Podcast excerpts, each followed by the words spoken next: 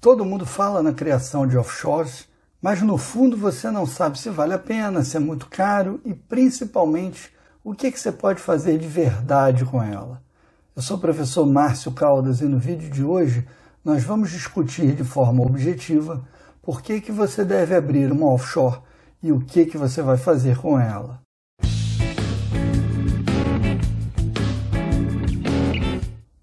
Antes do nosso bate-papo, se você se interessa por esse tipo de conteúdo, considere se inscrever no canal, acionar o sino para receber as nossas notificações e gostando desse vídeo, não esqueça de deixar o seu like. Uma offshore nada mais é do que uma empresa aberta, geralmente em um paraíso fiscal, e que não pode operar naquele local. Ela serve apenas para operações no estrangeiro. Assim, se você registra uma empresa em Delaware, nos Estados Unidos, essa empresa não pode operar por lá. Então, para que, que você quer uma offshore?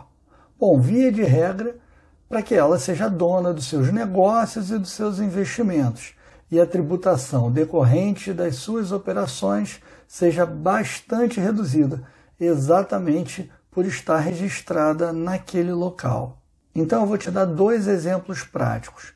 Você vai registrar uma offshore para investir em ações, fundos ou mesmo em criptoativos, mas vai fazer isso através dela e não da sua pessoa física.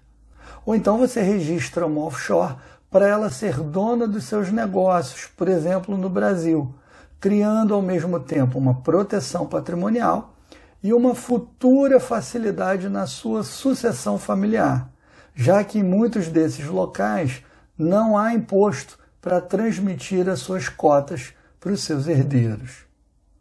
É muito caro? Não.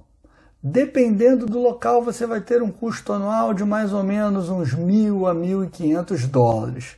Bom, se você dividir por 12, você vai ver que a mensalidade é mais barata do que o seu contador.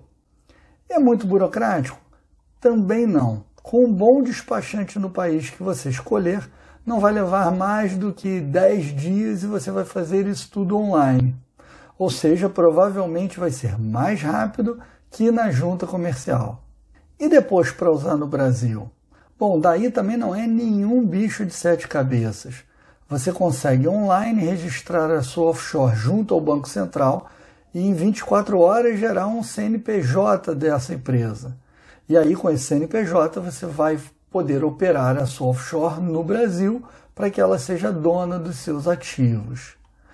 Pode até parecer complicado, mas tem muita gente que cria uma holding no Brasil para que ela seja detentora de tudo que você tem em solo brasileiro e transfere o controle dessa holding brasileira para uma holding offshore.